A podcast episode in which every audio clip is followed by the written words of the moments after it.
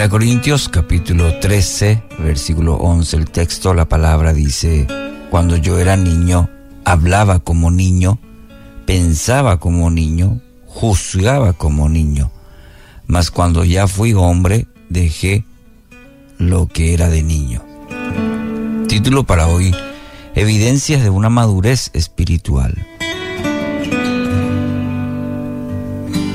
Los corintos eran bebés espirituales. Cuando leemos ahí el capítulo 12, 13, encontramos que habían disputas, se esforzaban por lo temporal, descuidaban lo, lo eterno, lo permanente.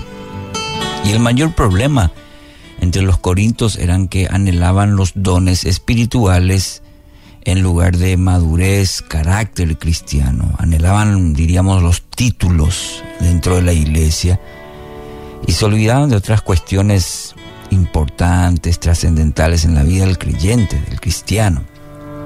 Eh, los dones sobresalientes, eh, quizás así los más espectaculares o, e incluso los más vistosos, eh, anhelaban eso y eso hasta competían en ello, ¿no? Y según este pasaje, breve, pero bien conciso, aleccionadora también.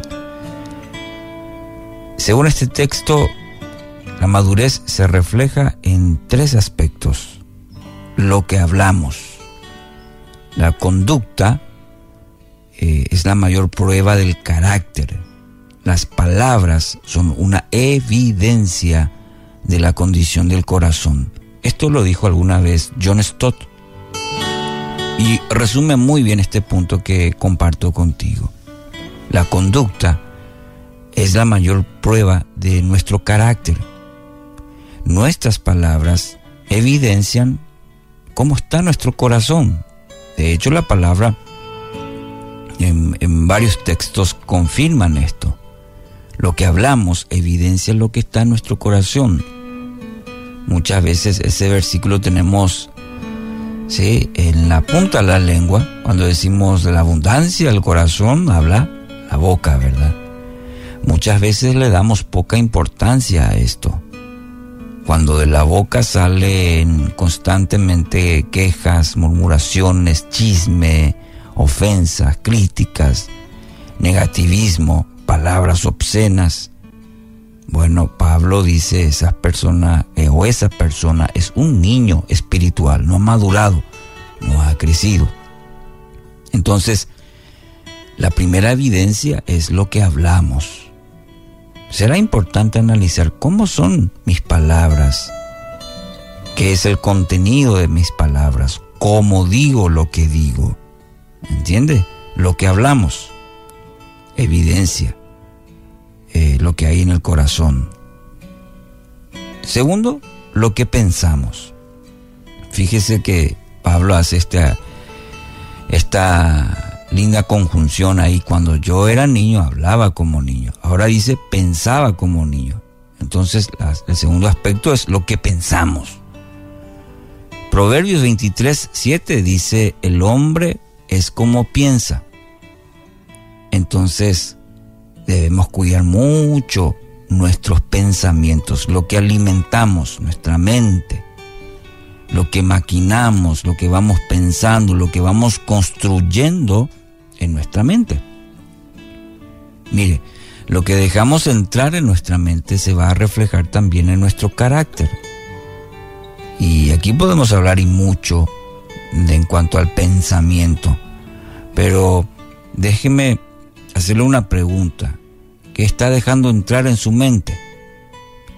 está siendo llevado por los pensamientos y astucias de este mundo o usted eh, sus pensamientos las nutre o su pensamiento la está nutriendo con la palabra, con la comunión con Dios. Mire la diferencia. De hecho, en este mundo tanto van a atacar nuestros pensamientos. Entonces es importante, ¿qué es lo que estamos dejando entrar a nuestra mente, cómo la estamos alimentando. Mm. Eh, seremos llevados por los pensamientos de este mundo, el sistema, lo que el enemigo busca, o vamos a nutrir nuestros pensamientos con la palabra, con esa comunión con Dios a diario, profunda, para que de tal manera Dios nos hable a nuestra mente, a nuestro corazón, a, nuestro, a nuestra vida. Entonces, lo que pensamos. Y tercer aspecto, según este texto, lo que juzgamos.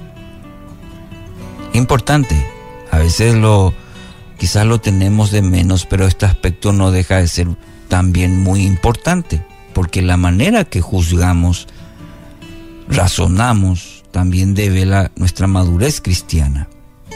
Lo que, por ejemplo, le, doy un ejemplo, lo que yo digo nomás está bien, todo el mundo está equivocado. Si no consigo las cosas a mi manera, me voy nomás.